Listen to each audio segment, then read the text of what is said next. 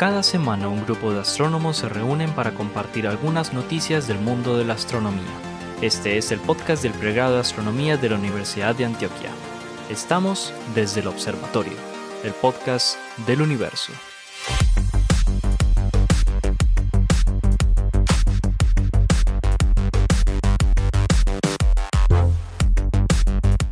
Bienvenidos de nuevo a el podcast desde el observatorio, este podcast que hacemos a los profesores de astronomía de la Universidad de Antioquia en compañía de la profesora Adriana Araujo desde la Universidad Sergio Arboleda en Bogotá.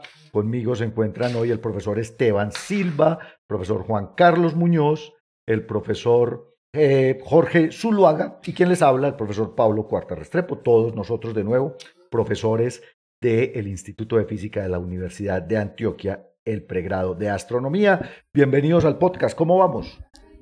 Muy bien. Excelente. Súper bien. Bueno, todo bien, todo bien. Aunque por aquí en Bogotá no ha parado de llover. Ah, no, aquí tampoco, Adriana. ¿Ah, Nosotros estamos en cielo, yo vivo en Envigado, el que le llamamos cielo roto, imagínese usted. Entonces, como es costumbre, hoy tenemos un invitado, un invitado muy especial, es una, un astrónomo reconocido en nuestro país. Tenemos al doctor Mario Armando Higuera, él es profesor asociado adscrito al Observatorio Astronómico Nacional en la Universidad Nacional de Colombia, mi alma mater también, hay que decirlo. Es eh, tiene una maestría en la Universidad de los Andes en Mérida, en Venezuela, y un doctorado en Física y Astronomía de la Universidad Nacional de Colombia.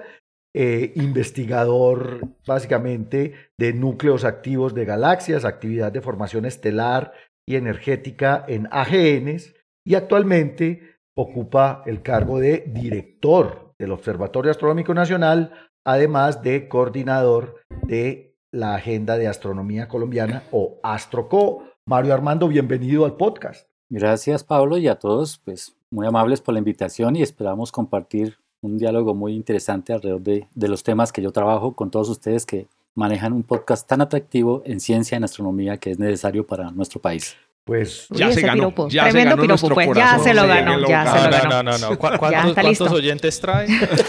ah, bueno, sí, aquí, aquí. Espero, Tremendo que, piropo. espero que crezca la audiencia, claro que Oiga, sí. no vaya a decir nada, Mario, que cada vez que tenemos un invitado así con una institución como la tuya, no sabe que los estudiantes de Mario todos van a escuchar este podcast Claro. y se van a suscribir. Ah, eso. Es que esto es- se eso tienen que bien. Es suscribir. como una pirámide de Mario Armando. Usted viene al podcast y tiene que traer dos amigos. Para poder, pa poder, claro, tenemos que agrandar nuestro número de, de oyentes. Bueno, De, se- de seguidores. a ver, señorita Pues- Adriana, empecemos ¿Quién me con las noticias del día. Cuéntenos qué nos trajo.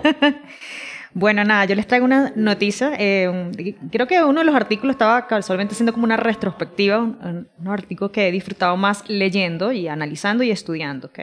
Y se trata del origen dinámico del planeta en nanoseres. ¿ok? Hemos estado hablando y discutiendo en pasados eh, episodios sobre los, el origen y, esta pregunta que es bastante recursiva, o sea, origen, progenitores, proceso de formación de estos cuerpos menores del sistema solar. Y en este particular eh, voy a hablar de este, este, voy a hablar de la noticia que tiene que ver con un artículo y precisamente de seres. Bueno, a ver, eh, un poquito así como para, para contextualizar, pues ya sabemos que Ceres fue pues, descubierto en 1801 por Giovanni Piazzi. Eh, si queremos hablar un poquito sobre la composición de, sobre quién, qué representa él en el, en el, cinturón principal, es casi que eh, la masa total, ¿ok? Aproximadamente, de hecho es el 33%, ¿ok? Del, del, del cinturón principal eh, de masa.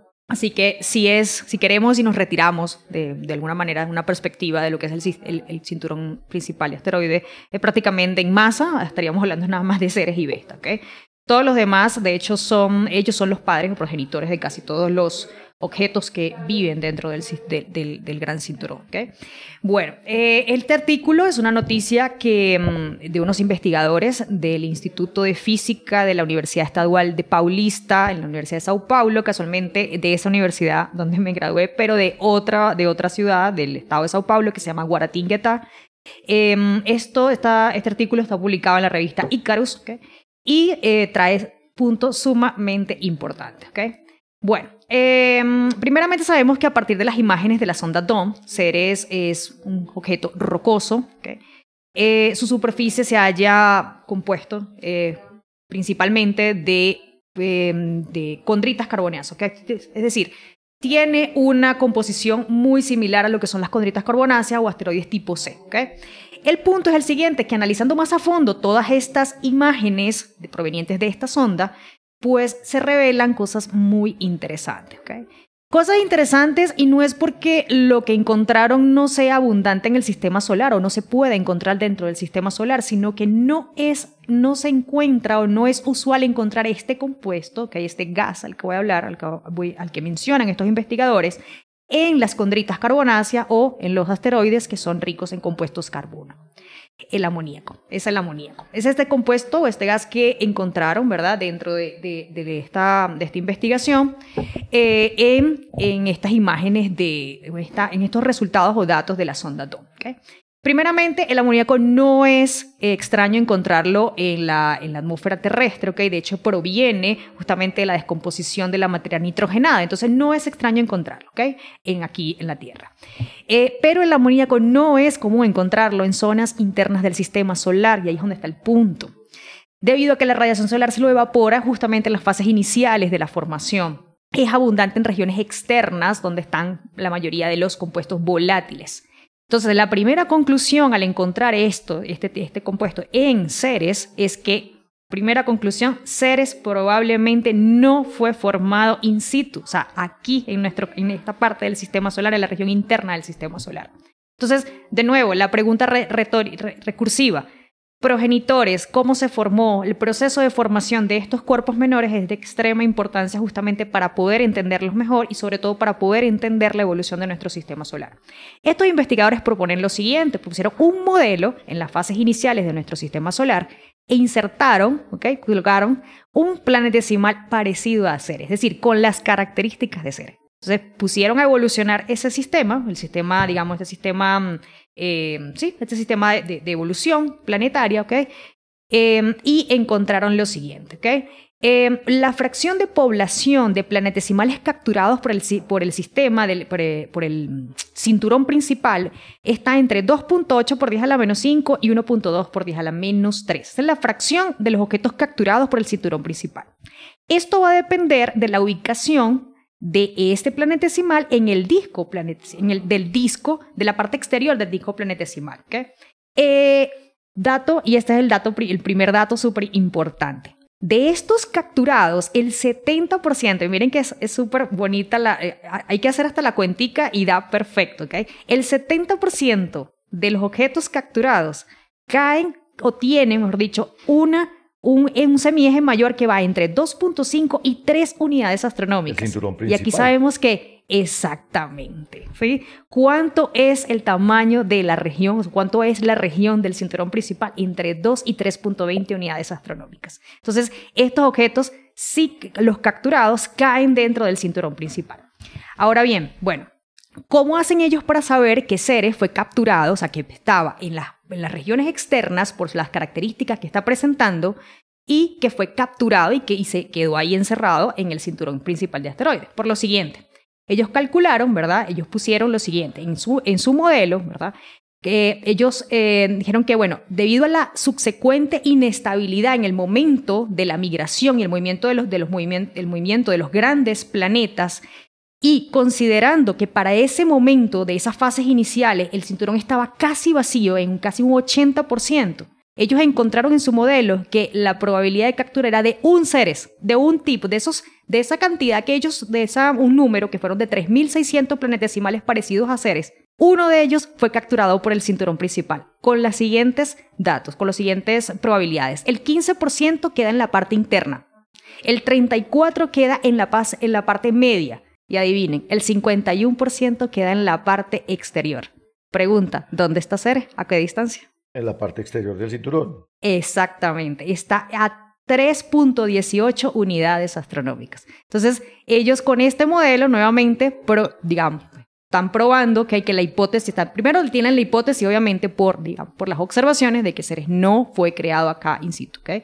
Dos, con este modelo están probando, están digamos, de manera probabilística, están comprobando de que en efecto Ceres fue capturado por el cinturón principal con una probabilidad del 51%. Entonces, es súper bonito el, trabajo. Eh, es un artículo bastante extenso porque hacen todas las cuentas desde el punto de vista dinámico.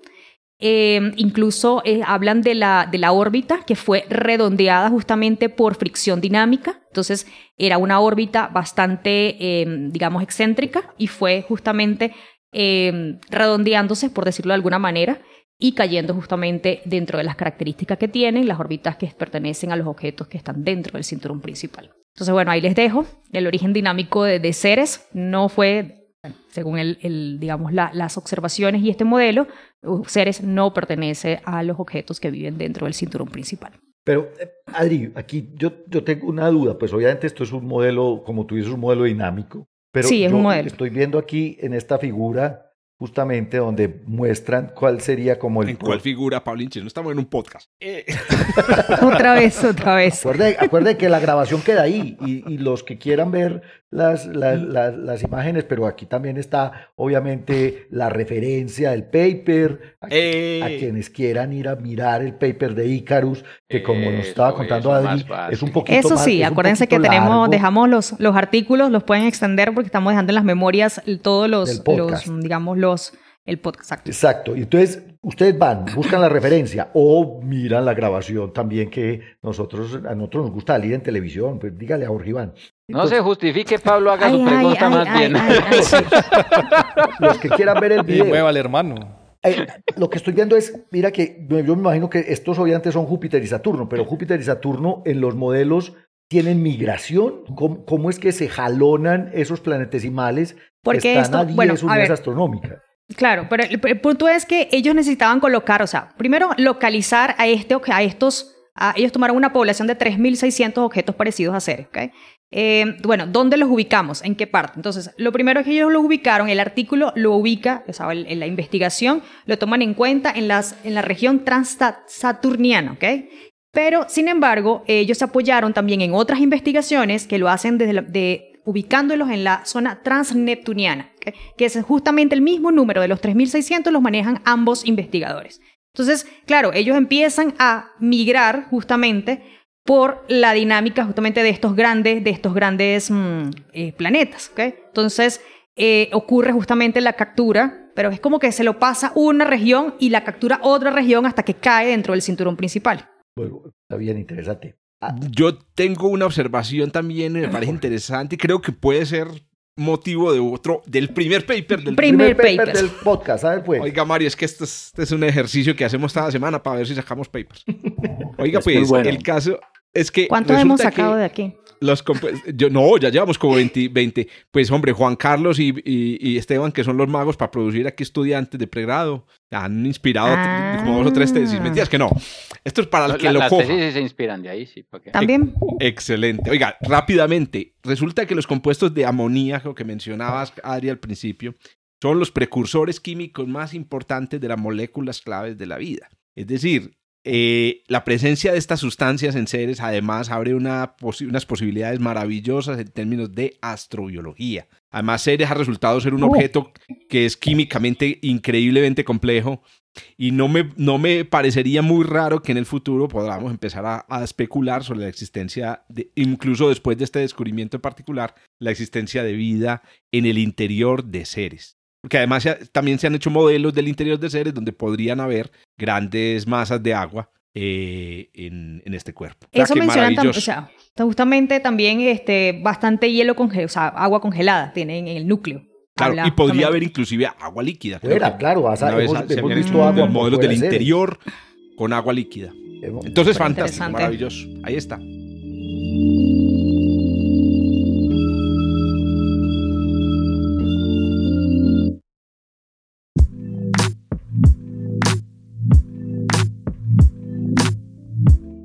Muy bien, ahí está. Ahora entonces yo les traje, oiga, me toca a mí, pero le, voy a contar. Sí, señor. Jorge, le traje, le traje un viejo conocido, porque esto te lo tengo que confesar. Yo no sabía que vos habías escrito. Esa era mi noticia. Sobre este, sobre este mentira, mentira. Pero lo que pasa es que me encontré un archive renovado. Adivinen por quién, por nuestro viejo amigo. Eh, ¿Quién es el, Obviamente, ¿quién es el mejor eh, amigo de Aviloef. nosotros en el Smithsonian? Nos- Aviloef. eh, En Harvard, sí. Aviloef, exactamente. Resulta, lo- eh, esta es una noticia corta porque además es bien es, es interesante, pero digamos que eh, es una noticia que no había salido en el podcast, obviamente, pero es una noticia vieja. El, el, el archive Mm. de, de David Love y de y de el- este coautor Amir Shirah. exacto, que es de origen, él es, él es árabe, ¿de dónde es Jorge? Amir No sé, yo Shirah. realmente no sé la, la, la lo, nacionalidad. lo que sabemos es que ellos dos trabajan en el Smithsonian, eh, en el Centro de Astrofísica en Harvard. Resulta que acaban de actualizar un archive que habían publicado por allá en 2019, eh, analizando un objeto que impactó, es un objeto pequeñito, que impactó y que fue detectado por esta red, digamos, de, de- de monitoreo de impactos atmosféricos que tiene el CNS o el CN, CNOS, ¿cómo lo decís en, en- metiendo la El N? CNEOS. Cineos. CNEOS exacto. de NASA. Cineos de también NASA, es el el Cineos. Cineos también. El CINEOS es la red de monitoreo de objetos cercanos a la Tierra y obviamente hay un monitoreo permanente de los impactos contra la atmósfera. Resulta que Debe estar en la parte de Fireballs. ¿sí? Ajá, en enero, Ajá. En de 2014, el 8 de enero de 2014, un Fireball fue detectado y se, obviamente ellos ca- calculan la energía, la velocidad de ingreso del Fireball eh, en el norte de Nueva Guinea. Este objeto cayó en el Pacífico. Además, pues te imaginas las ganas que tienen de ir a recuperar el pequeño, yo no creo que haya quedado algún pedazo porque apenas y Hmm. medía 45 centímetros. Era un objeto del tamaño de una pelota de piscina, una pelota chiquita. Pero lo interesante es que Hmm. la energía con la que este objeto golpeó la atmósfera, pues obviamente los puso a pensar en, bueno, esta vaina venía muy, muy rápido. Cuando yo hablo de muy, muy rápido es que 2014. este objeto entró a más de 40, unos 42 kilómetros por segundo. No, de hecho, la velocidad medida en kilómetros, en, millas por hora, 100 mil millas por hora. Imagínense cómo es el asunto. Pues Amir Chirac y, Abra- y, y. Love en ese momento propusieron el origen interestelar de este objeto. Y en las referencias me encontré a Jorge Iván también. Estás por ahí metido vos. Resulta que Jorge también escribió justamente sobre la posible trayectoria de este objeto. Pero ¿por Qué estoy retomando esta noticia seis años después? Cinco años, no, esto fue en 2019, cuatro años después, tres años. Eh, porque cayó en 2014, pero lo interesante es lo ah, siguiente. ¿Qué fecha? ¿No sabe qué fecha? El, eh, ¿Del 2014? el, el impacto fue el 8 de Sí. enero de 2014, pero resulta que por estos días apareció, ojo, un memo enviado por el Comando de Defensa Aérea Espacial, más bien, el Comando de Defensa Espacial de los Estados Unidos. ¿Y qué es el Comando de Defensa Espacial de los Estados Unidos? Pues son los que están pendientes de que los rusos no tiren eh, eh, eh, misiles balísticos intercontinentales, o sea, que no se intercambien bombas nucleares entre rusos y, y quién sabe, pues, quién más. Y los americanos, obviamente, por esta época en que estamos tan paranoicos con el señor Putin metido en Ucrania y con todo el asunto de la OTAN pendiente de qué va a hacer, pues la- el Departamento de Defensa, yo no sé si es que ha estado más pilas de estas cosas, pero lo más curioso es que apenas a estas alturas de la vida, el teniente coronel John Shaw le envió un memo al director Thomas Surbuchen, que es el director del CINEOS, es el 44. director del programa de monitoreo de objetos cercanos a la Tierra, diciéndole, vea, efectivamente nosotros anotamos ese impacto contra la atmósfera de enero de, mil, de, de 2014 y calculamos con una, digamos, con una eh, eh, seguridad del 99.999% que ese objeto es un objeto interestelar. Y entonces, claro, la noticia es esta. Nosotros habíamos pensado que Oumuamua era el primer visitante interestelar que cruzaba por el sistema solar. Después descubrimos a Borisov. Recuerden que Borisov es un cometa. Estos dos objetos son del orden de los cientos de metros. Se había calculado que Oumuamua podía tener entre 100 y 400 metros. No supimos finalmente cuál es el tamaño exacto. Y también Borisov pues va por ese orden. Pues resulta que ya nos habían golpeado. En 2014, este objeto de 45 centímetros que golpeó, como les digo, en el Océano Pacífico justo al norte de, Nueva, de, de Papúa Nueva Guinea, era un objeto interestelar. Y entonces en este paper, que ahora ya está sometido al, al, al Earth and Planetary Astrophysics, y que está recién, digamos, corregido, ahora incluyendo el memo del Departamento de Defensa del Espacio de los Estados Unidos. Es la referencia más importante que tiene Chirac y Loef en este momento. Dicen, vio, nosotros les dijimos que era interestelar. Y el profesor Jorge Zuluaga también lo predijo. De hecho, dijo de dónde venía. Oye, este Jorge, ¿dónde venía este objeto de 45 centímetros? Esa historia es muy interesante eh, cuando salió porque fue una de esas apuestas locas de, de Avi Loef eh, que la gente pues no, no a la, pues por la, a la que la gente no le copió mucho. No le paró bola. Y es que hay que contar una cosa ahí, es que los datos provistos en esta, en esta base de datos de cineos de NASA son, vienen de instrumentos, eh, ent, entre ellos instrumentos, eh, como tú lo decías, Pablo, de militares. Uh -huh.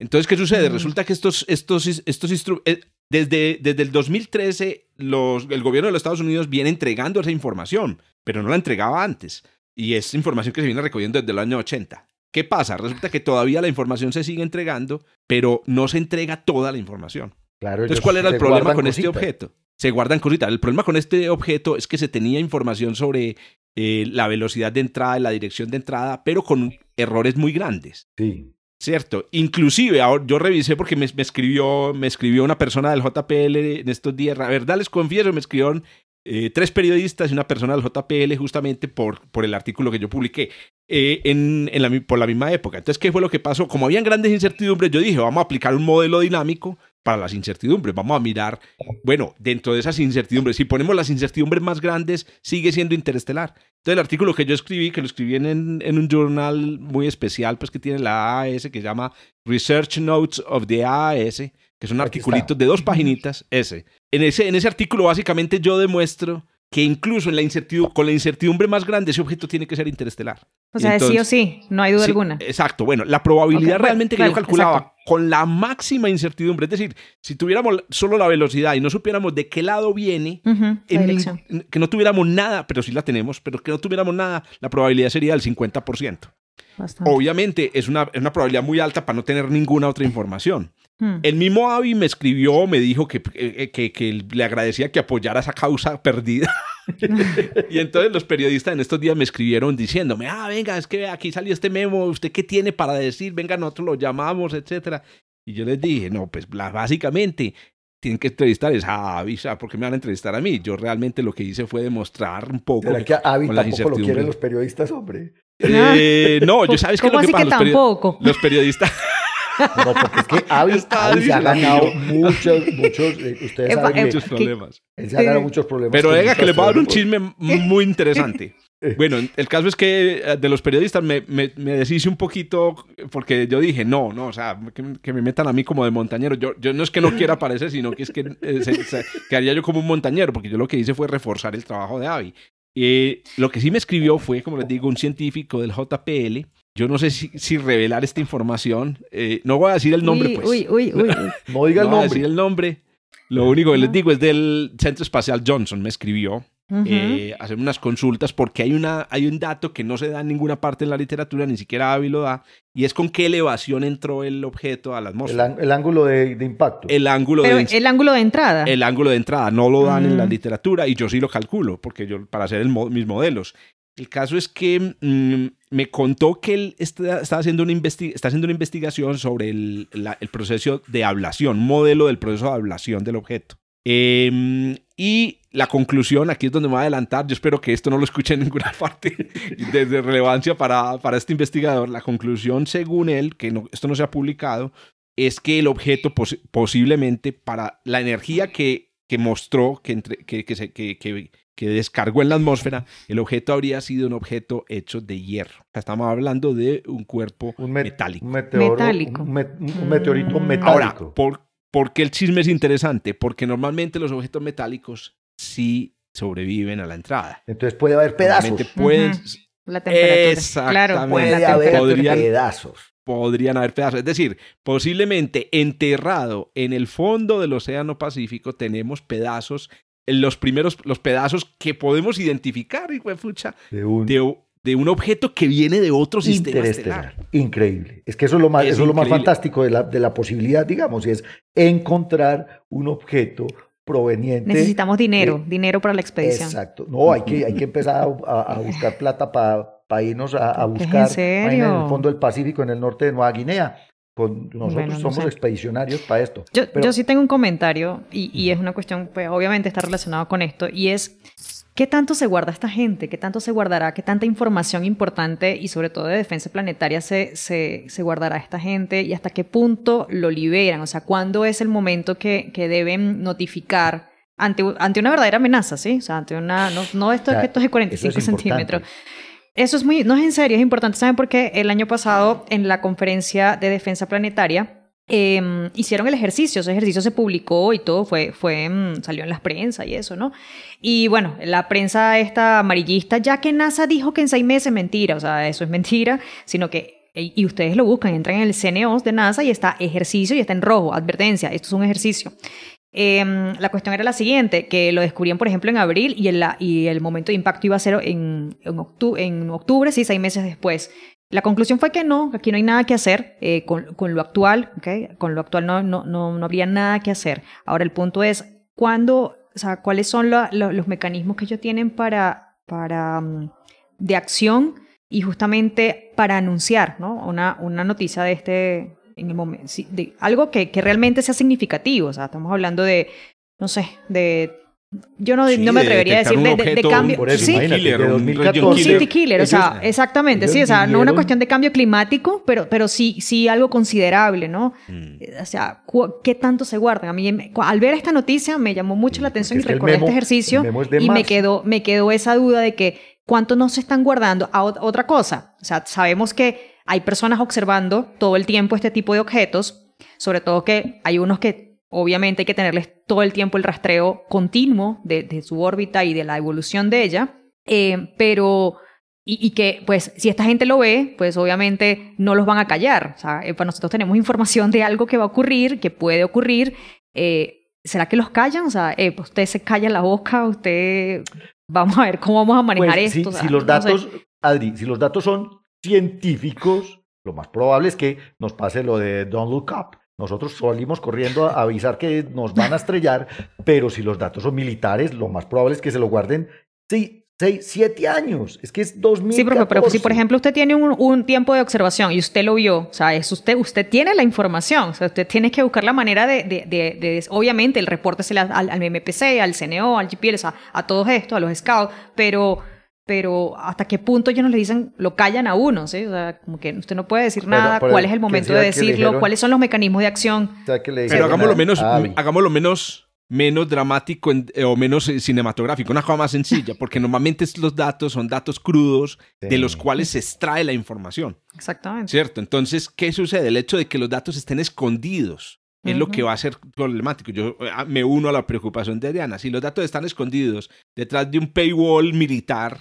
Exacto. entonces no se puede extraer de ellos información que podría salvar la vida de personas. A mí sí me parece eso grave y yo creo Sí. que estos ejercicios que están haciendo, como tú dices, el que participaste, Adriana, son importantes para que los militares empiecen a decir, ah, fue pucha, sí, de pronto tenemos que ser más abiertos porque lo que estamos midiendo eh, puede, ser, puede producir información de vida o muerte. De hecho, en, este, en ese ejercicio incluso eh, tienen hasta un mecanismo de acción, por ejemplo, de congelamiento de, de impuestos, de, de comida, de, o sea, todo eso se, se, se reveló en ese momento, en ese ejercicio, o sea, qué es lo que deben hacer. Las autoridades creo que se comunican, tienen un canal de comunicación especial en el caso de que eso ocurra. Eh, los impuestos, eso sí nunca lo olvido, lo de los impuestos, por ejemplo, obviamente están hablando de Estados Unidos, eh, se Sí, aquí en congelan, Colombia no pero congelan sí, nada. o sea, ¿Qué- ¿Cuál será? ah, el- yo no sé qué pasaría el aquí, equipo, Dios mío, el no equipo sé, de defensa espacial de Colombia somos los astrónomos de la Antioquia, imagínese usted. Bueno,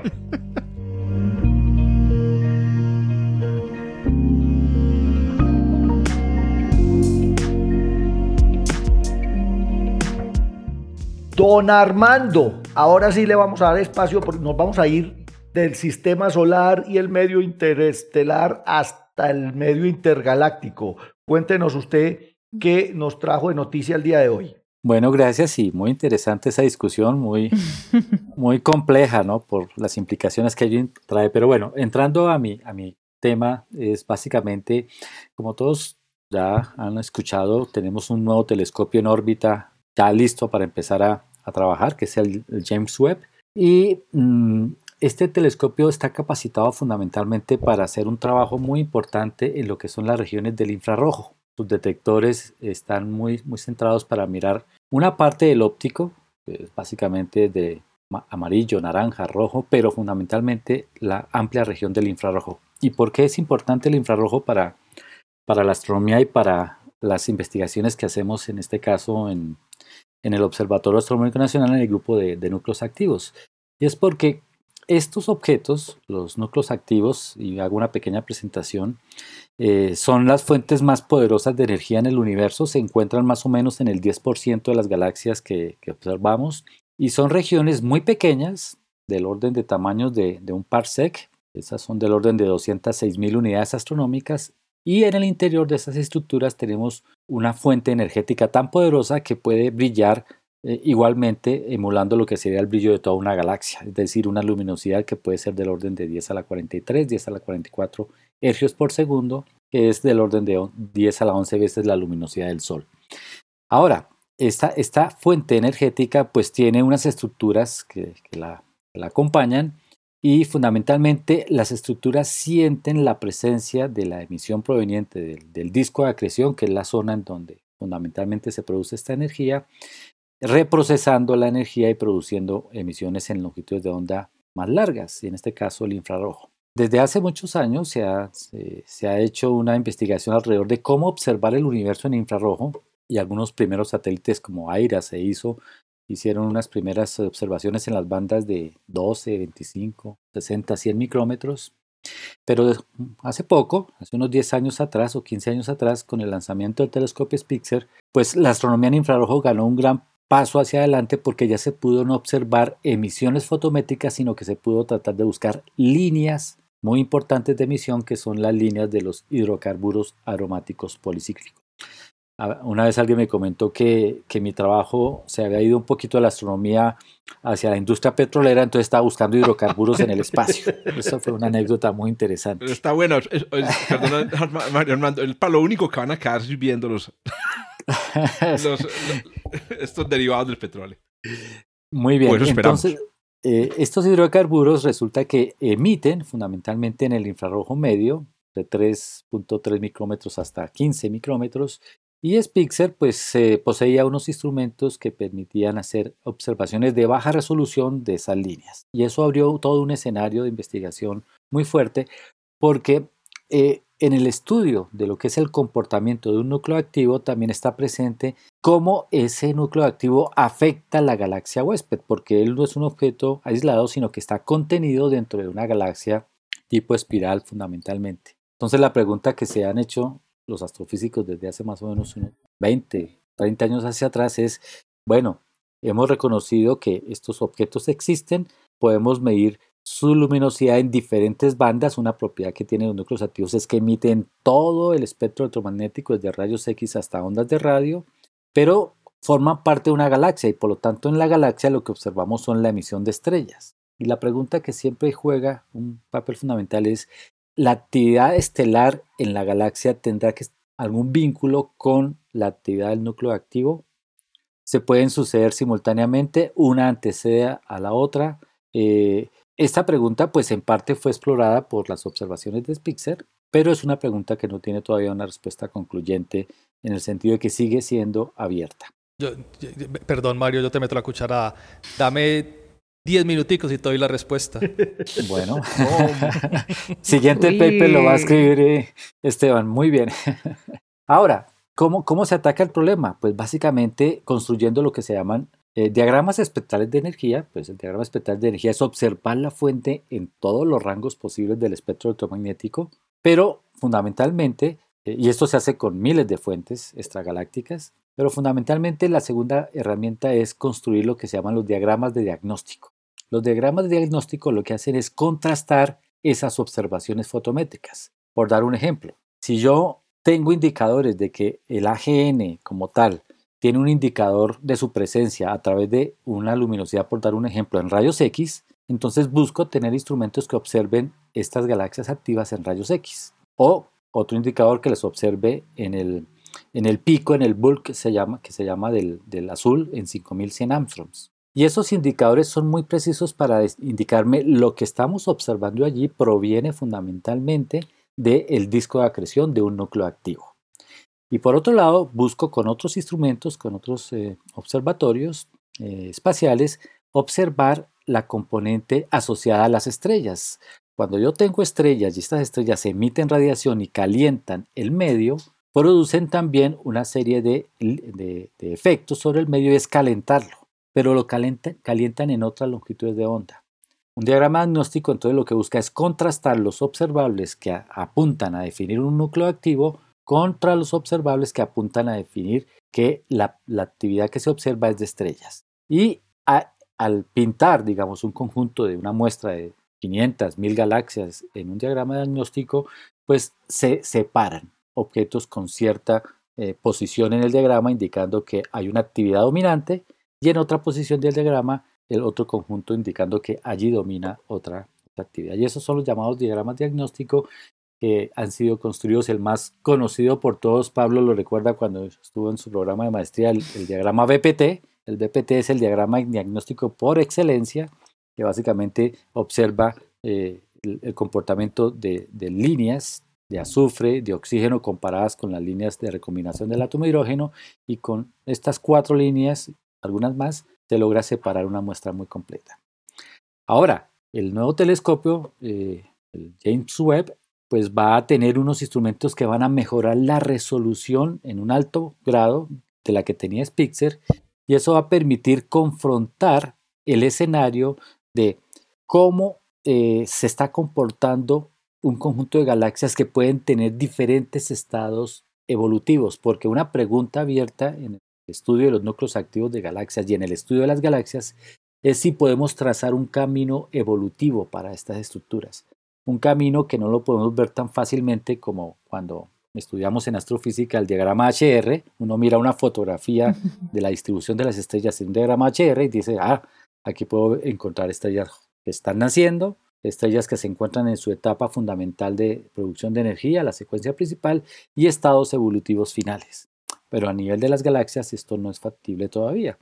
Entonces estas observaciones que van a apuntar a mirar el universo a unos zetas relativamente altos, Z1, 1.5 y 2, van a permitir contrastar si en, esos trazadores de la presencia de núcleo activo, pero también de la presencia de actividad estelar, podemos construir un escenario de diferentes etapas o estadios en los que se encuentran las galaxias. Y básicamente ese va a ser el, trabajo que va, a apuntar el nuevo telescopio.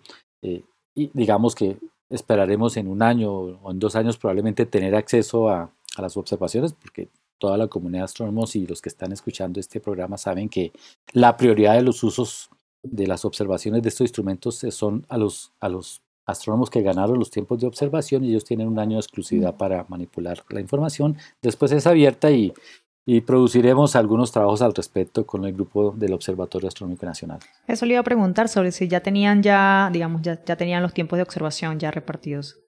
Sí, y de hecho eh, eh, no en esta línea, no en los esta itinerarios y todo ya. Sí, en esta línea de investigación de galaxias en Z1 a Z2, no, no, digamos, son grupos independientes a, Colombia, no son parte de nuestro, de los que conocemos, pero sí hay eh, dos trabajos de colombianos que van a estar apuntando a otros objetivos, no mirando núcleos activos, sino mirando por allá en Z igual a 6, eh, digamos, mirando hacia atrás el origen de formación de las galaxias. Oíste, eh, em, Armando, pero no es no es muy, no sé si me están fallando aquí mis clases de astrofísica básica, pero no es muy raro que haya formación estelar en, en, grandes cantidades cerca a un agujero negro. Supermasivo. Eh, el disco de acreción supermasivo, sí. Eh, digamos que esa, es una de las No debería ser al contrario, o sea, donde hay actividad de cuásar o donde hay actividad del agujero negro no debería haber tanta formación estelar. ¿Cómo es posible eso? Por eso volvemos al, al hecho. El agujero, el, el, AGN no es un objeto solitario, está contenido en una galaxia huésped y va a depender su proceso de activación de lo que le sucede a la galaxia huésped. Ah, o sea, que los, los primeros modelos apuntan a que las galaxias tienen su formación estelar normal, pero la, eh, digamos, regiones nucleares tienen una mayor densidad de estrellas, ellas evolucionan muy rápidamente, por colisiones de estrellas pueden dar lugar a formación de, agujeros negros que van creciendo en tamaño y las estrellas que están en las regiones circunnucleares o externas van evolucionando y van expulsando material que lentamente va llegando a esas regiones internas donde está el agujero negro masivo para construir el disco de acreción. Y una vez construido un disco de acreción, se enciende la actividad del núcleo. Entonces, las estrellas de alguna manera alimentan el material que finalmente, el disco de acreción que va a ser el que va a Son producir el combustible, casualmente. Es el combustible de la emisión del núcleo activo. Pero también cuando el núcleo activo se enciende, también la presión de radiación va a expulsar parte del material y lo va a sacar de la región y eso va también a presionar el medio, el gas del medio y puede reactivar la formación, de estrellas en el medio. O sea que es... O lo otro, mm, interesante. O lo otro es que yo puedo tener eh, y son casos ya verificados en galaxias relativamente del universo local, que las galaxias en colisión, en merging, pues presionan también al gas y producen que tanto la existencia de, de AGNs en las galaxias que están colisionando van a tener ahora la presencia de una actividad estelar que se incrementa porque el proceso de, presión del gas por la interacción de las galaxias. Entonces es una dinámica en que los dos fenómenos están en un se retroalimentan, eso es un feedback. E, es un feedback y en estados diferentes de tiempo, que no, no podemos predecir quién va primero, quién va después o cómo, que es un, tema abierto en, este campo de trabajo. Y el, instrumento principal, Mario, eh, que van a utilizar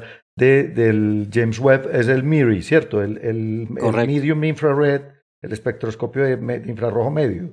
Correcto. Mm. Y digamos porque va a estar centrado en las regiones del, del infrarrojo medio y es allí donde tenemos los trazadores que más nos llaman la atención, que no son los de hidrocarburos, es decir, las emisiones en, 3.3 micrómetros, en 6.2, en 7.7, en 8.6, en 11.3. Si ustedes hacen una búsqueda eh, en las bases de datos de las observaciones de Spitzer en esas bandas, van a encontrar muchos artículos, incluso hechos por nosotros en el observatorio, alrededor de cómo estas observaciones de pH en esas bandas nos dan indicadores de cómo está digamos, comportándose una muestra de objetos para definir esto es un AGN puro con baja presencia de actividad estelar o esta es una galaxia con una alta actividad estelar y con un AGN atenuado o escondido. Parte del, trabajo que va a hacer eh, Spitzer es empezar a encontrar indicadores que digan dentro de esas gran nubes que esconden la presencia del núcleo activo, vamos a encontrar que ahí está escondido uno que está en proceso de,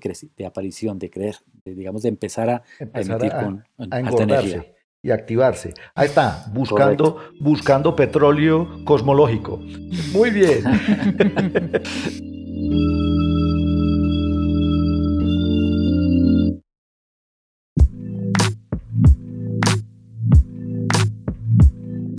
Oiga, don Jorge, ¿usted qué nos trajo hoy? Usted es científico planetario, hágale pues. Bueno, em, creo que un estudio parecido al, estudio, digamos, que nos presentó Adri al principio, muy interesante del origen de, seres. Eh, en este caso, vamos a hablar de Mercurio. Mercurio, pues, es el planeta más cercano al Sol y eh, hasta hace mucho tiempo pensábamos que era, pues, un mundo pues, completamente...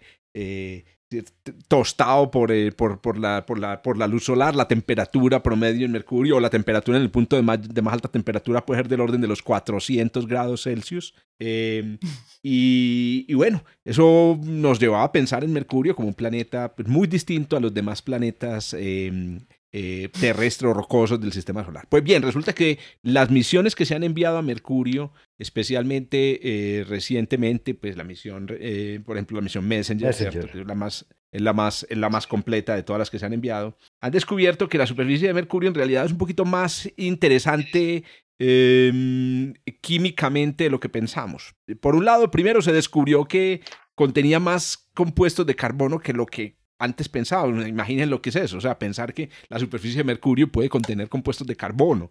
¿De dónde, de dónde demonios salen los compuestos de carbono? Y lo segundo es el descubrimiento de cantidades realmente eh, asombrosas de agua, hielo de agua, congelado en eh, las sombras perpetuas de los de cráteres en los polos del, del, planeta. Como sucede en, en, Mar, en, luna, en, la, en la Luna, como seguramente ustedes saben, uno de los lugares más fríos del sistema solar en realidad es un cráter eh, lunar donde las temperaturas pues son suficientemente bajas para que hayan todo tipo de hielos congelados. Bueno, la pregunta del millón que nos hacíamos en ciencias planetarias es de dónde salió ese hielo y de dónde salió ese carbono, ese carbono que hay en la superficie, ¿cierto? Pues eh, un grupo de, eh, de investigadores eh, encabezados por eh, una persona, Caterina Frantseva, del Instituto Astronómico Captain en, en la Universidad de Groningen, em, pues acaban de hacer un modelo dinámico también, mm. hicieron un modelo para ver cómo era, cómo, lleg cómo, cómo llega material que no está en el, en el planeta o no estaba en el planeta originalmente eh, procedente de otros objetos del sistema solar. Es decir, a Mercurio sigue lloviendo materia, como a todos los cuerpos del, del, sistema solar. Para que nos hagamos una idea, a la Tierra llueven eh, cada año aproximadamente unas 40.000 toneladas de material. Es, es una en, en, una mezcla entre eh, fragmentos de asteroides, fragmentos de cometas, las lluvias de estrellas, pues es material que llueve de, del, del, sistema solar, y polvo interplanetario. Inter ¿correcto? Bueno, eso pasa en la Tierra, pero la Tierra es un cuerpo grande. A la Luna también llueve material, pues a Mercurio, pues como, por obvias razones, también le cae material. Entonces lo que ellos hicieron fue unas eh, integraciones de las órbitas de asteroides y cometas mmm, artificiales, no los, no los reales, sino artificiales, eh, integraciones numéricas por mucho tiempo, o sea, por, por, millones de años estudiando la manera como estas, las órbitas de estos objetos evolucionaban, que esto es muy interesante entenderlo. Eh, ahorita nos lo mencionó Adrián y lo hemos mencionado varias veces en otros episodios, y es que la órbita de planetas, la órbita de asteroides y cometas no es siempre la misma. Yo siempre le enseño a mis, a mis estudiantes en los cursos de, en el curso de mecánica celeste que la idea de que la, de la primera ley de Kepler es, una, es, es el, el, uno de los engaños más importantes de la historia de la, de la astronomía, porque eh, es pensar que las órbitas planetarias son cónicas, es como pensar que todas las ondas son sinusoidales o son armónicas. Las, las, las cónicas, como en el caso del análisis de Fourier, sirven en astrofísica para describir las trayectorias. Cada punto de la trayectoria de un cuerpo que no es cónico eh, nunca se puede describir como un pedacito de cónica. Asimismo, una onda muy compleja se puede describir como, una, como la suma de muchas ondas eh, sencillas.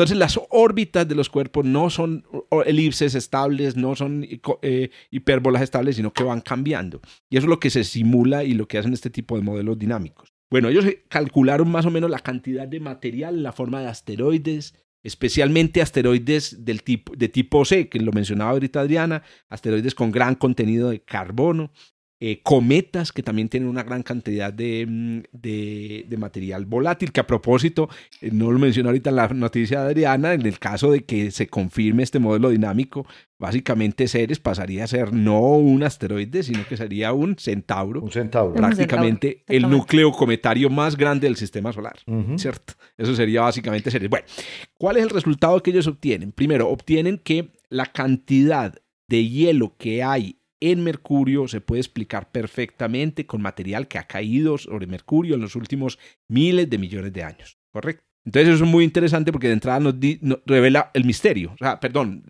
digamos, eh, resuelve el misterio. ¿Dónde salió ese material? Cayó del cielo. Vamos a decirles maná. Maná el, que cayó el, del el cielo. maná cósmico. Maná. Un maná cósmico.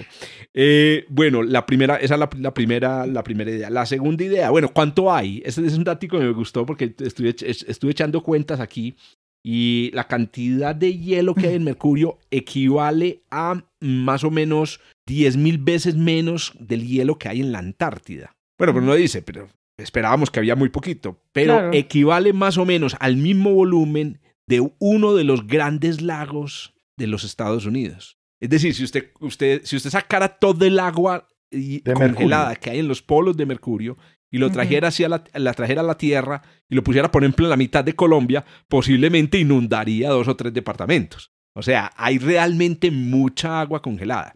Ahora, hay un pequeño problema y es el tercer punto. Eh, listo, llueve agua del cielo, pero un momentico, tiene que caer en un impacto y los impactos pues son de mucha rapidez y mucha energía. Uh -huh. El agua, el agua apenas inmediatamente participa en impacto se evapora. Sí, eso es cierto excepto porque hay un fenómeno muy curioso que descubrí leyendo este paper, que a propósito me costó conseguirlo, porque, ay María, estos, estos autores, Mm. le envío aquí eh, un caluroso mensaje a mi apreciada Caterina y a sus eh, colegas para que por favor publiquen los papers una vez, una vez eh, diga, eh, aceptados, publiquenlos en los archives, muchachos. Eh, háganme háganos ese inmenso favor a los que hacemos podcast. Bueno, entonces me lo logré desenterrar. Y, eh, y resulta que hay un fenómeno muy bacano que llaman difusión de agua, difusión de agua. Imagínense lo siguiente, aunque el agua caiga, primero, aunque el agua caiga en, lo- en el ecuador de Mercurio y se sublime inmediatamente, una fracción de esa agua se difunde a través de la roca del, del planeta Se y termina En los polos. en los polos en una cosa que llaman Sí. un cold trap, una trampa helada. O sea que eh, lo que me parece un mecanismo bastante Ah, a ver, interesante. repetí eso despacio. Sí. ¿Cómo fue? Pero eso tiene que ser con Imagínate, la rotación. ¿o mi qué? Es como que se filtra y se va por los polos. Sí, eh, ¿Y pero ¿y por obviamente. qué para los polos? eh, Mm. ah, ¿Por qué ah, no, no, entonces, ¿qué sucede? En realidad se difunde en todas direcciones. Ah, ¿Qué claro. sucede? Pero resulta que cuando llega a los polos se congela. Ah, ok. Entonces por eso se llama un cold trap. Ahora, ¿cuánto de- del total? Entre el 5 y el 15% del agua. ¿En serio? No es una... Es un pues, si a usted le dan una- un descuento del 15%, le están dando un buen descuento. Es un Es montón. una muy buena cantidad. Un sexto del, del agua que cae es agua que viene, que, que, se, que se congela en los, los polos. Y el último dato que ahorita, aquí, eh, para los que nos están escuchando desde el principio, eh, eh, nosotros estamos aquí reunidos en Zoom haciendo esto y estamos viendo aquí, Pablo nos lleva mostrando el paper desde hace rato para entretenernos mientras el otro habla. Y resulta que datos, por ahí mostraba Pablo un dato muy interesante y es el dato de que la mayoría del agua, del hielo que llega a Mercurio, pónganme atención, no llega en la forma de cometa, no llega en la forma de asteroides, sino que llega en la forma de polvo. De polvo. Es polvo. Partículas, háganme el favor y van a mirar la punta del lápiz, de, de un lápiz. Punta de un lápiz. Aquí. Un portaminas, ¿cierto? Puede ser, no, un portaminas incluso es muy grueso Mm. partículas del tamaño de la punta de un lápiz. Eh, Se llaman el, eh, inter- inter- Interplanetary Dust Particles, IDPs. Ese es el tamaño de, las, de lo que lleva la mayor parte del agua a Mercurio. Hágame el favor, caen en Mercurio cada año. Granitos de polvo el Gran- tamaño de los que uno limpia encima del de polvo televisor. con, Exacto. con, con- con granitos Mm. más chiquitos de hielo. Serían visibles, serían visibles a simple vista esos granitos, pero son eh, minúsculos. Caen 16 toneladas de hielo en la forma de esos granitos al año año. a Mercurio. Y el cálculo, pues ya hacer, haciendo las cuentas, es, es- es un cálculo sencillo y nos da exactamente los, el volumen que les decía ahorita, más o menos el volumen del lago, de uno de los lagos lago grandes superior, de, pues. de Norteamérica. Yo creo que es uno de los, de los más pequeños, el que queda al lado de Michigan. El, el, ese- es el, el hurón. gran lago. El hurón. El ¿No? hurón, Ah, creo que ah. el, el hurón es el que tiene, son más o menos, yo le calculé 3.000 kilómetros cúbicos. Más o menos el volumen del hurón. Ahí lo tienen, pues. Oye, Entonces, eh, eh, antes de que se respablinche, Mm. tenemos Mercurio tiene hielo. El hielo no viene de adentro, sino que viene de- del cielo y viene en la forma de polvo. la mayor parte, porque los cometas y asteroides también trajeron su poquito. Claro. Y no, y también hay un, un degassing. Todos los planetas sufren un proceso de, bu- de- de sacada de material del interior y ahí también sale un poco de hidrógeno y de agua. Pero la mayoría viene del polvo. Muy bien, ahí está. Agua, agua mercuriana.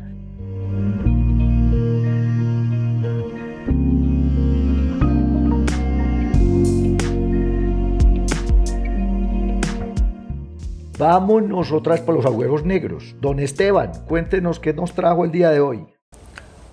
Yo les traigo, sí, yo me voy a devolver de las partículas chiquitas a las partículas grandes. Ya esas chiquiticas este, no, la- no las alcanzamos a ver por chiquitas. No me imagino ah, la cantidad de agua de la que estaba hablando Jorge, pero tampoco me imagino cuando estamos hablando de agujeros negros, ni siquiera desde el punto de vista de lo que es el agujero negro, uno se alcanza a imaginar ese, esos monstruos tan impresionantes. Pues ahorita eh, Mario nos contaba de estos AGNs, eh, esos son galaxias que tienen un agujero negro en el centro, ¿sí? Y esos agujeros negros son esos agujeros negros supermasivos realmente, pues de los que estamos hablando, que tienen millones de veces la masa del Sol o inclusive billones de veces la masa del Sol. Cuando uno mira en, en el universo y apunta a un pedacito muy chiquito, pues eh, habrán escuchado hablar alguna vez de estas eh, Hubble, Ultra Deep Field y este tipo de cosas.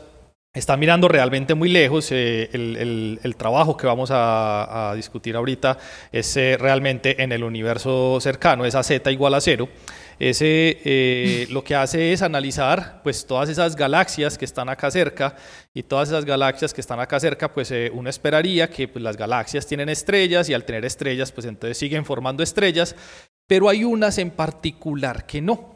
Hay unas en particular que tienen la formación estelar apagada. Y, y bueno, pues eso, eso en general pues eh, tienen gas, entonces uno esperaría que se pudiera formar gas y este tipo de cosas, eh, formar eh, estrellas en el proceso normal del colapso de una nube. Pero no, hay unas que tienen un gas y ese gas pues eh, no forma estrellas. Entonces, a través de los años, aproximadamente hace unos 20, un poco más eh, años, se han venido tratando de proponer modelos que nos permitan entender por qué hay unas galaxias que tienen la formación estelar apagada. Entonces, eh, hay tres escenarios principales que son eh, eh, los que podrían dar cuenta de este tipo de cosas. Uno de ellos es las explosiones de supernova. Simplemente las explosiones de supernova lo que hicieron fue separar de alguna manera mucho el gas y no permite que se dé formación estelar. El segundo de ellos lo mencionó ahorita eh, Mario eh, Armando y era, eh, por ejemplo, si yo coloco dos galaxias o un conjunto muy grande de galaxias a interactuar las unas con las otras, pues lo que tengo es energía que se le entrega al gas y es el gas se mueve muy rápido, lo que llamamos un gas caliente y al gas pues moverse muy rápido pues no alcanza a colapsar, no alcanza a perder velocidad para poder colapsar. Ese es el segundo escenario. Y el tercer escenario está relacionado entonces con ese agujero negro que está en el, en el interior de la galaxia, que si es un agujero negro supermasivo, pues lo que puede hacer es emitir una gran cantidad de, de- objetos que están por fuera o que sacaría y que preven- prevendría eh, la formación de- de estrellas en esta galaxia. Pues la pregunta de por qué estaban apagadas pues ha llevado a que se den un montón de, eh, estudios científicos y en general los estudios eh, centrados en los agujeros negros eh, supermasivos pues encontraban las dos posibilidades, o bien puedo formar estrellas o bien no puedo formar estrellas, entonces se encontraban resultados contradictorios los unos con los otros. Este artículo es un artículo que, de, que, que a mí me gustan mucho estos artículos porque es un artículo de, un- de una estudiante, es una estudiante de doctorado en, en Cambridge. Y lo que hicieron ella y el, el equipo de, de investigadores en este artículo fue coger las mejores simulaciones que tenemos nosotros en este momento sobre cómo evolucionan las galaxias en el universo y compararlas con las observaciones. Y en este caso, entonces, para las simulaciones utilizaron tres grandes simulaciones, una simulación que se llama Eagle, una simulación que se llama Illustris y una simulación que se llama Illustris TNG, que son las tres grandes eh, simulaciones y seguro hay otras, pero pues estas fueron las que usaron. Eso por el lado de las observaciones. Y por el lado observacional tomaron eh, las, eh, las galaxias estudiadas por el Sloan Digital Sky Survey, todo lo que hay en el SDSS. Y entonces lo que cogieron es utilizar esta herramienta que ya varias veces se ha, se ha- se ha mencionado acá en el podcast y es herramientas de inteligencia eh, computacional, la, inteligencia artificial y estudiar cuál de estos procesos es el que se podría tomar como el más probable para comparar con las observaciones. Entonces utilizaron técnicas de machine learning, particularmente una que hace clasificación, que se llama el random forest, y miraron cómo podían clasificar la evolución de las galaxias estudiando particularmente estos tres escenarios que les acabo de mencionar y una vez estudiados estos tres escenarios, fueron y compararon con las observaciones.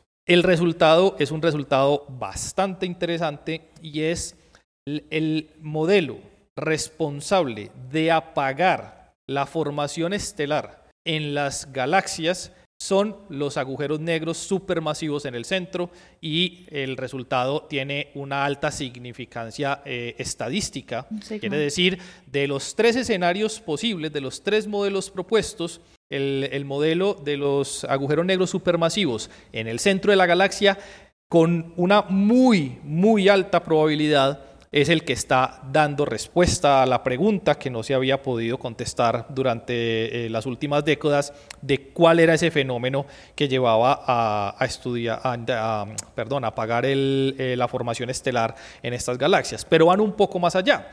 Y entonces encuentran que no solamente tienen que estar estudiando el agujero negro de, agujero negro supermasivo que está en el interior de la galaxia, sino que además sus resultados empiezan a encontrar cosas muy particulares como el agujero negro supermasivo tiene eh, eh, maneras de estudiarse desde el punto de vista observacional. Una de ellas es estudiar cómo es el cambio del agujero negro supermasivo eh, en el tiempo y el otro es estudiar el efecto neto de lo que ha hecho el agujero negro supermasivo en esa galaxia. Y lo que ellos están eh, eh, mostrando con sus resultados es que es más importante entender cómo es el momento actual en su, eh, en su estado local para saber cómo afecta la formación estelar alrededor de ese agujero negro que hacerlo eh, en, un intervalo muy grande de tiempo. Quiere decir, es mejor saber qué es lo que está pasando ahora y cómo afecta ya que ponerme a estudiarlo en grandes rangos temporales. Lo otro es que son capaces de encontrar las correlaciones típicas que se ven desde las observaciones y muestran que eh, dos posibles factores que pueden ser afectados por eh, el agujero negro supermasivo, en este caso la fracción de gas y la eficiencia de formación estelar, son parámetros muy contundentes que se han medido para poder saber por qué se apaga eh, la formación estelar y encuentran que dentro de ellos dos entre la, fracción de gas que hay disponible para formar estrellas y la eficiencia, la fracción de gas parece no ser tan relevante dentro de todo este proceso, sino que realmente es la eficiencia de formación la que parece ser más relevante en, todo este proceso. Entonces, ellos eh, muestran que esas discrepancias que se han estado encontrando eh, en el tiempo, eh, sobre a veces sí, a veces no, parece que estaban relacionados precisamente con los modelos con los cuales se, estaba generando el, estudio desde el punto de vista observacional. Fueron muy claros además en, en mencionar que las tres simulaciones tienen ingredientes que pueden variar un poco para producir este fenómeno particular, porque cada una de ellas eh, trata de mirar cómo el agujero negro, bajo unas condiciones que se le tienen que entregar a la simulación, afectarían su entorno. Y entonces muestran también que las, eh, las recetas utilizadas por Illustris TNG parecen ser las que mejor se acomodan a todos los fenómenos cuando se compara con el resultado desde el punto de vista de observacional, el resultado de vista, el resultado, perdón, desde el punto de vista de, del Digital Sky Survey. Entonces, eh, en este caso, lo que encontraron estos investigadores es una manera en la cual pudieron dar una respuesta a través de la clasificación y la comparación de las simulaciones y los fenómenos que estamos colocando como ingredientes de esas simulaciones para poder llegar a ser comparados con las observaciones eh, cuando lo hacemos pues directamente en, el cielo. Ah, ahí les dejo, los agujeros negros parece que sí son importantes. Pues claro, lo que está diciendo un poquito, para comentar allí. Es donde entra lo que hemos dicho, la, conexión entre la actividad estelar y el agujero negro es muy importante y todavía tiene preguntas tan importantes. En algunos trabajos apuntan a que un agujero negro muy poderoso incentiva la formación estelar, pero en este caso estamos mirando que el agujero negro es el que atenúa o disminuye la actividad estelar, pero puede ser que estemos mirando diferentes estados evolutivos. Claro, en, otro, momento, estabas mencionando ahorita, eh, Armando, que lo que mencionaste de la noticia era AZ1 y 2, si no estoy mal, y esto es eh, aquí al ladito, esto es reciente, sí. Claro, y, realmente Son galaxias este está más atribuido a, galaxias rojas, galaxias elípticas gigantes, mm. donde el feedback de la gen es poderoso. Es, es, poderoso. Hay otras situaciones, y ya en otras noticias anteriores, inclusive ya habíamos discutido unas situaciones en las que eh, eventualmente el propio AGN había eh, o parecía estar eh, disparando episodios de actividad eh, de formación estelar. Este, esta noticia en particular se hace mucha referencia a la que se conoce como galaxias rojas y muertas, precisamente porque son galaxias en las que, en las que hay, está muerta la actividad de formación estelar y aunque el mecanismo de, de calentamiento, de feedback por el AGN era, era uno de los, de los, de los principales pues, eh, eh, como es como uno de los escenarios principales pues, para explicar el quenching, el- la comparación, porque lo que están haciendo realmente es comparar diferentes modelos de formación estelar, muestran que en efecto hay una correlación muy clara entre, entre esa, esa muerte o inactividad en términos de la formación estelar en esas galaxias y, y la masa del agujero negro. Pues Está, está bacano. Ahí está. Bien interesante porque la noticia y digamos lo que queremos observar con el James Webb que nos traía Mario Armando tiene mucho que ver con, digamos, eh, pues comparar estos modelos de formación estelar que incluyen agujeros negros supermasivos en los núcleos de las galaxias. Eso es lo que hacemos en astrofísica. Usted plantea un modelo, después va y observa y empieza Y a compara. equilibrar a ver hasta cu- cuál le da mejor y cuál se parece más a lo que estamos observando. N- n- No hay que equilibrar, las observaciones no se mueven, los que se mueven son los, Sí, son los modelos, son Sí. el modelo, El no, no pelea con el experimento. No, no, Sí, tú no puedes cambiar lo que estás observando. Exacto, pero puedes cambiar los parámetros de tu modelo. Eh, o el modelo. O el modelo, en modelo, general, claro. Eso es lo que hemos hecho durante Eso es lo que hacemos. toda O la simulación. Pues ahí está. Hoy tuvimos agua en el sistema solar, un visitante interes- interestelar que no vino a secuestrar a nadie, pero nos golpeó. Y AGNs, unos activos y otros que desactivan la formación estelar. Así que cosmología y ciencias planetarias aquí en el podcast desde el observatorio. Los esperamos la próxima semana. Estén muy pendientes de las noticias de el pregrado de astronomía. Saludos y agradecimientos nuevamente a Mario por participar hoy con nosotros. Un abrazo Muchas a todos los profes del observatorio. mil por gracias y en otra oportunidad los vuelvo a acompañar con mucho Claro que sí, Claro con que todo el sí. gusto. Bienvenidos Claro siempre. sí. Por ahí nos habremos de ver con seguridad. Claro. Claro que sí. Todos ustedes nos escuchamos la próxima semana. Próxima Chao, semana. chao. Chao, chao. Chao, chao. Chao, chao. Chao. Gracias por escuchar desde el observatorio. Estamos en Spotify, Apple Podcast, Google Podcast y muchas más plataformas. Realizado por Jorge Zuluaga, Esteban Silva, Pablo Cuartas, Juan Carlos Muñoz y Germán Chaparro, profesores de astronomía del Instituto de Física de la Universidad de Antioquia. Con la producción y edición de quien les habla, Josué Giraldo, pregrado de astronomía de la Universidad de Antioquia.